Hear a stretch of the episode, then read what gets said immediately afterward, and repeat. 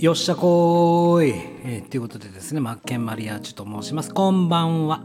えー、ということで、オンライン社会の歩き方、えー、ラジオ媒体をあなたの基地として、えー、商品やサービス、またはファン化をしてね、え、コミュニティを作っていきましょうとか、え、あなたの特技をラジオを通して、どんどんどんどん発信していきましょうよと。え、そういったお話をさせていただいております。え、今日はね、まだももこで。えー、そのためにはいろいろと準備が必要だよというお話をさせていただきました。基盤構築だったり、えー、動線構築、えー、仕組み構築だったりいろんな準備があるけども、えー、今のシリーズは、えー、最初の部分基盤構築というのをね、えー、進めております、えー、基盤構築の中でも、えー、先月じゃなくね前回前々回と あとは昨日ですねえプロフィール作成のポイント、ターゲット、ペルソナ、明確にしていきましょう。コンセプト設計。これが一番大事な土台作りになりますので、えー、これが初めて固まって、いよいよ、ね、連結していくというか、えー、活用していきましょうよということで、えー、今回は SNS の運用、うんをお話しさせていただきたいかなと思います。で、SN の、SNS 運用の中にも、まあ、Twitter の活用方法だったり、YouTube 活用、Instagram 活用、Facebook ページ活用、で、動線設計、まあ、概要欄の各種設定、アイコンの作成、SNS のヘッダーの画像作成とか、こういったものが必要になってくるよねっていうお話なんですが、えー、今回はその中の Twitter の活用方法ですね。えー、もっとねより深く具体的にね、えー、進めていきたいなと、え、思います。ということで今回は Twitter の活用方法をお話ししていきます。じゃあですね見ていただきたいんですが真ん中に Twitter の活用というものを置きましたじゃあその周りに取り巻くのはどういったものが必要になるかというと、えー、ラジオを聴いてもらった後のコミュニケーションが大切たった一人をファンにするとかあとは、えー、日々の気づきをメモ帳代わりとして Twitter を使っていきましょうとあとはプロフィール欄は箇条書きにしようと。まあ、またちょっと PC とスマホでは見え方が違うので、絵文字とか墨括弧使っていきましょうねと。であとはインフルエンサーの投稿から違う角度で自分らし自分のフィルターに通した自分発信をする、それがすなわちネタ探しにもなりますよということで、えー、あとは、えー、自分と同じまたは少し先を行く、えー、方のねツイートをコメント付きリツイートでツイートするだったり、えインプレッションを見てエンゲージメントをしっかり確認していきましょうだったり。え固定ページを活用し、えー、ツイッターのですよ、ツイッターの固定ページを活用し、ブログやサービスページ、または勉強会のご案内とかね、告知部分で使っていきましょうと。で、えー、最後はラジオ配信をシェアした自分の投稿に説明文、解説文を引用リツイートする、こういった流れでね、お話しさせていただきたいなと思います。じゃあ、一個ずつ見ていきましょうか。ね、今、これからお話しするのは、スタンド FM と、えー、Twitter ですね。それらをどういうふうにうまく使っていくか、使いこなしていくかということですね。えー、あくまでもこれはね、Twitter から集客してみたいな話じゃないんです。むしろ、ツイッターからね、えー、ご新規様を集客するのはなかなか時間がかかるかかるし、難しいし、手間暇もすごくかかってしまうんで、効率悪いんで、まあ、費用対効果として考えると、えー、じゃあスタンド FM と Twitter これらをうまくバランスよく使っていこうというお話でさせていただきたいと思います。えー、ラジオを聴いてもらった後のコミュニケーションが大切。これはどういうことかというと、じゃああなたのね、ラジオ配信に聞きました。で、あなたのことが好きになりました。好きっていうか異性とかという意味じゃなくてね、ファンという意味で。そして、えー、そこからやっぱりね、ツイッターでその後つながると、ね、あこのラジオ配信で喋ってる人が、えー、じゃあ文字ではこういうことを打つんだとかね、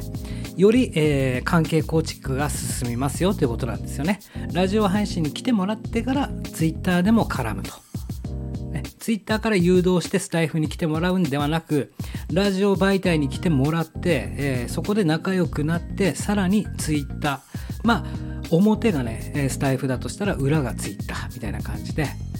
えー、そこでもコミュニケーションを取っていきましょうよっていうことですね。そうすることによってあ普段ラジオで聞いてて喋ってるこの人が、えー、一体どんなことを考えてとかね。あ文字で文字ベースとしてはこういうことを考えてツイートしてるんだ。なんかね。そういう人間的なところ部分人間味な溢れてるところがもっともっと分かってくるんで伝えることができるんでね、えー、これをうまく活用していきましょうと。えー、だから、えー、コミュニケーションとしてね使った方がいいですよというお話です。そして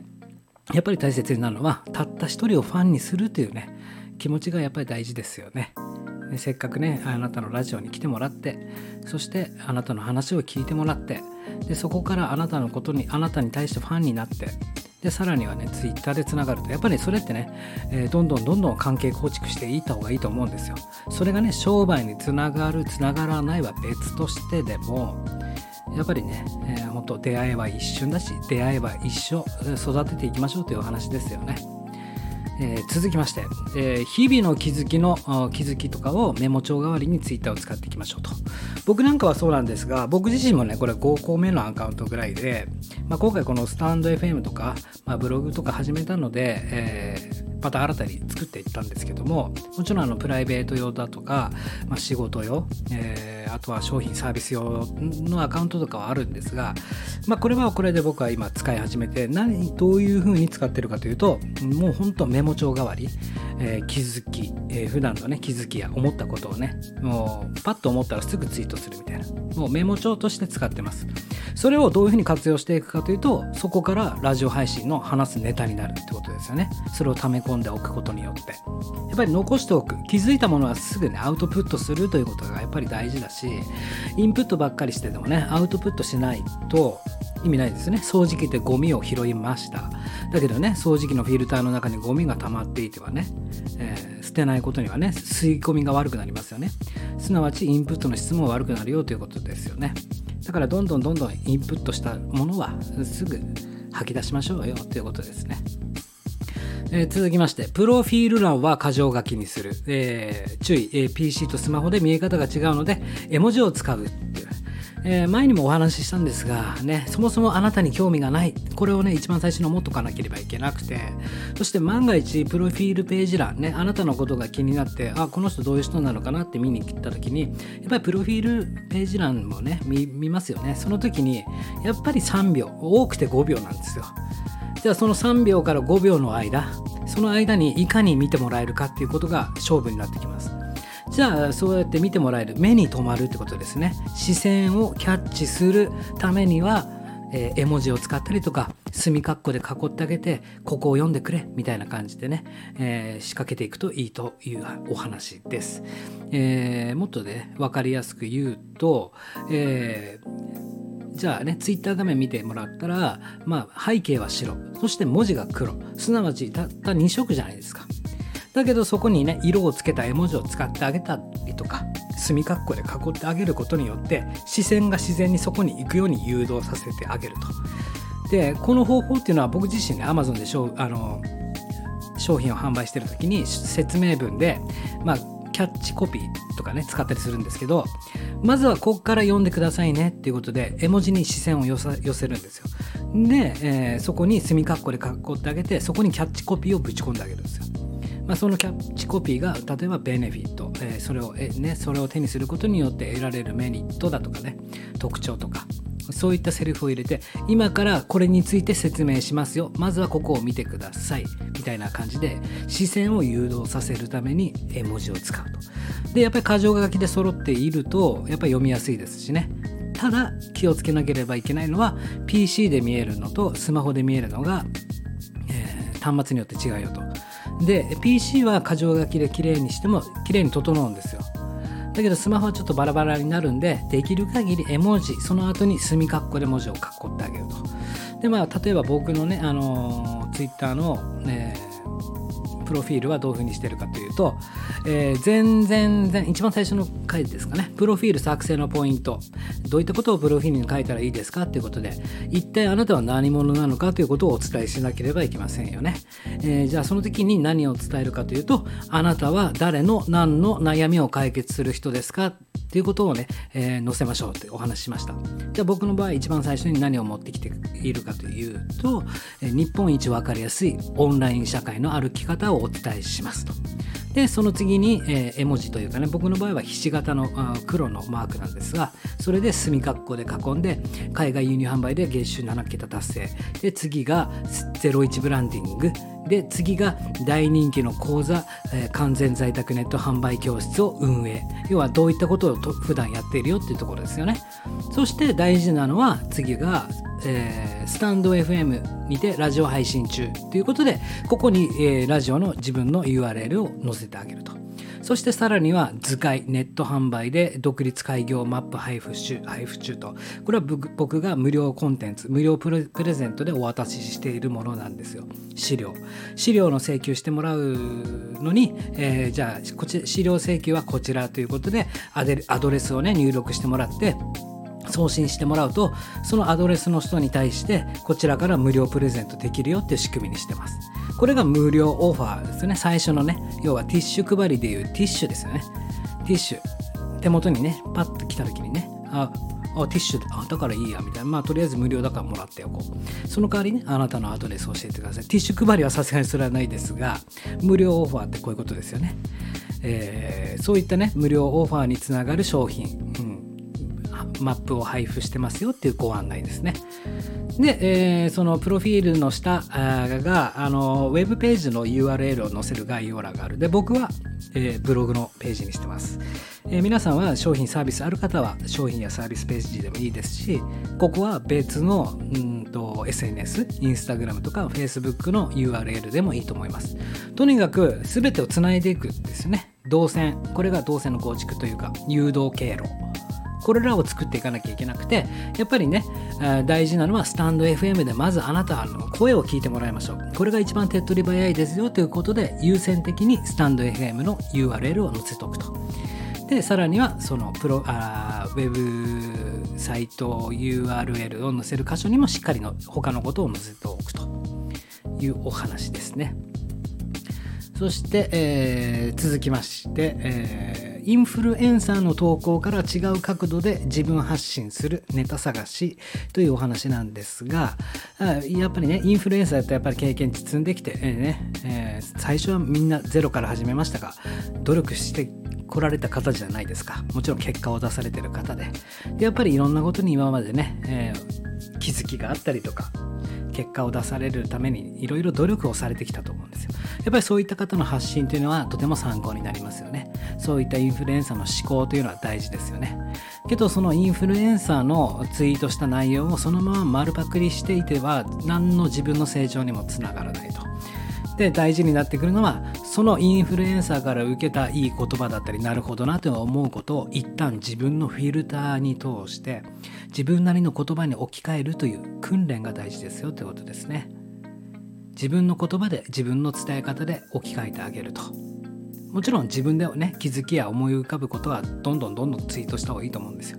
だけどもそういった何歩もですね1000歩も1万歩も先を行くインフルエンサーの方からも学びはあるのでそういった学びをツイートする場合は自分の言い方自分の切り口でね発信してあげるといいですよと。それがそれ自体がラジオのネタにもなりますよねというお話です。え続きまして自分と同じまたは少し先を行く人のツイートをコメント付きリツイートでツイートをすると。これ結構本当ね重要ですよね。非常に。もちろんインフルエンサーの方の投稿に対してねよくやってる人いますよね。アピール的な意味も含めてね、えー、感銘しました。何々さん同感です。みたいなね、えー、もちろんインフルエンサーの方の投稿に対してコメント付きのリツイートをすることによって、えー、インフルエンサーに対してのアピールにはなるかもしれませんが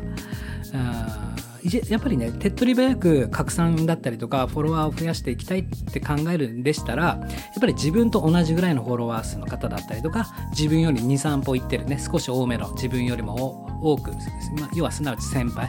そういった方々のコメント付き、えー、そのいった方々の投稿に対して、ね、リプで返すんじゃないですよ。リプではなくて、コメント付き、引用、引用リツイートでコメントして返してあげると。そうすることによって、これがただリプだけで返していたら、返信だけ、普通の返信で返していたら、本人にしか届かないけども、ね、引用リツイートすることによって自分のフォロワーさんにも見せることができると。で、やっぱりリツイートされたら嬉しいですよね。相手だって絶対嬉しいですよ。そしたら今度はお返しでね、同じくやってくれるっていうね、場面も出てくるので、拡散されやすいよと。流れ的にうまくいくと相手も今度はあなたのツイートに対して引用付きリリツイートをしてくれることによって相手方のフォロワーさんたちもその投稿を見れるとそうすることによってフォロワーが増えたりとかいいねが増えたりとかするよっていうお話ですよね。こういった施策が大切になってきますよと いうお話をお伝えしたいなと思います。あごめんなさいね、えー、ピコピコってなっちゃいましたけど。で、えーと、引用付きリツイート。そしてまあプチポイントですけどね,、えーね、相手方の名前をね書いてあげた方がいいと思います。何々さんみたいなねどそれは同感ですよね。何々さんの言う通りだと思いますとかね。やっぱり名前を使ってあげるということでねやっぱり名前で呼ばれるとやっぱ嬉しいもんですよ。僕だってやっぱ嬉しいですしね。やっぱり相手も嬉しいと思うんですよ。ただただコメント付きリツイートでね、引用リツイートするんではなくて、名前を添えてあげるとかね、そういったことも一つの手かなと思います。なので、えー、手っ取り早く拡散したかったりとか、フォロワーを増やしていきたい、えー、っていう方はやっぱりね、えー、引用付きリツイートを活用しましょうということです。で続きましてインプレッションを見てエンゲージメントを確認する。このインプレッションっていうのは自分のツイートでもいいんですけどあ自分のツイートですね。自分のツイートを見た時にこのね右側投稿の右下に3本線の電波の線みたいなのがあるんです。縦線。それを押すと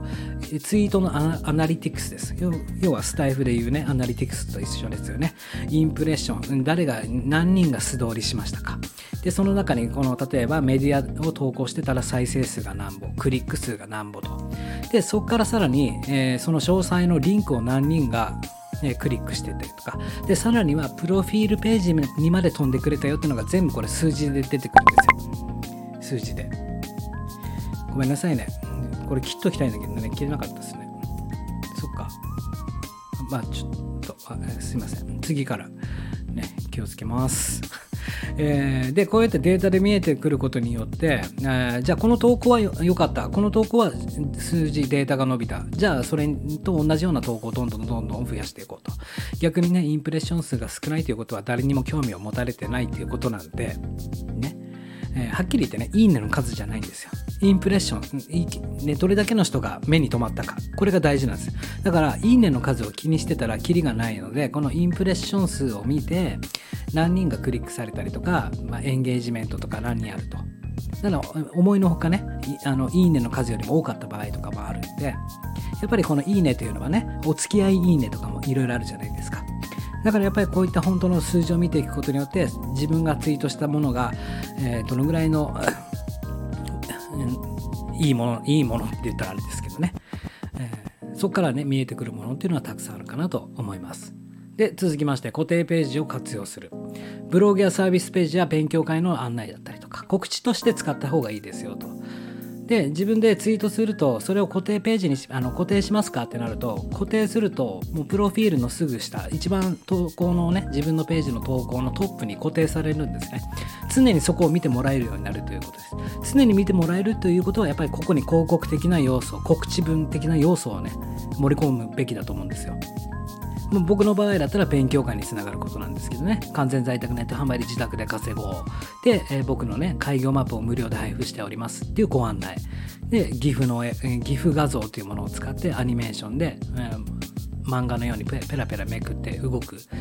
絵にしてるんですけどこれはねキャンバーで簡単に作れますからぜひ皆さん挑戦してみてください。もしこのキャンバーの作り方で GIF の作り方わからないよという方はあのメッセージいただければ、お伝えしたいなと思いますのでね、えー、まあ、こういうふうに固定ページは告知として使っていきましょうということですね。はい、で、えー、最後、えー、ラジオ配信をシェアした自分の投稿に解説文を添えて引用リツイートするということですね。これはじゃあスタンド FM で収録終わりました。で、シェアしますか？って出ますよね。でもちろんシェアするべきなんですよ。えー、なぜかというと、えー、ね、その人にとってはスタイフにいる時間帯だったらスタイフにいるしだけどその時間によってはねツイッターにいる時間なのかもしれない。その時にあツイッターにいる時間だったらツイッターにいる時間の時にツイッターでも、えー配信しましたよっていう報告をしてあげるとあラジオ始まったんだ見てみようってなる。ってことですよね。うん、でじゃあシェアします。投稿しました。でツイッターにね投稿されますよねスタイフのことが。だから投稿したらそれに対して、まあもちろんリプを使ってもいい。自分に対して返信でもいいんですけども、引用リツイート。自分の投稿に対して引用リツイートで、そのラジオの解説、こういった配信の内容をしておりますよと。より添えてあげると、よりね、興味が湧くかなと。分かりやすいかなって。あ、こういう今日はラジオ配信してるんだなっていうことが分かるかなと思います。まだまだね、ツイッターの活用方法、まあ、スタンド FM に特化した使い方は様々いっぱいありますが、今日のところはこの辺でいかがなもんでしょうか。えーということでですね、えーっと、少々お待ち願いますか、えー今回は Twitter の活用方法。他にもね YouTube の活用方法 Instagram の活用方法なかなかねこの Instagram も使えますんでね、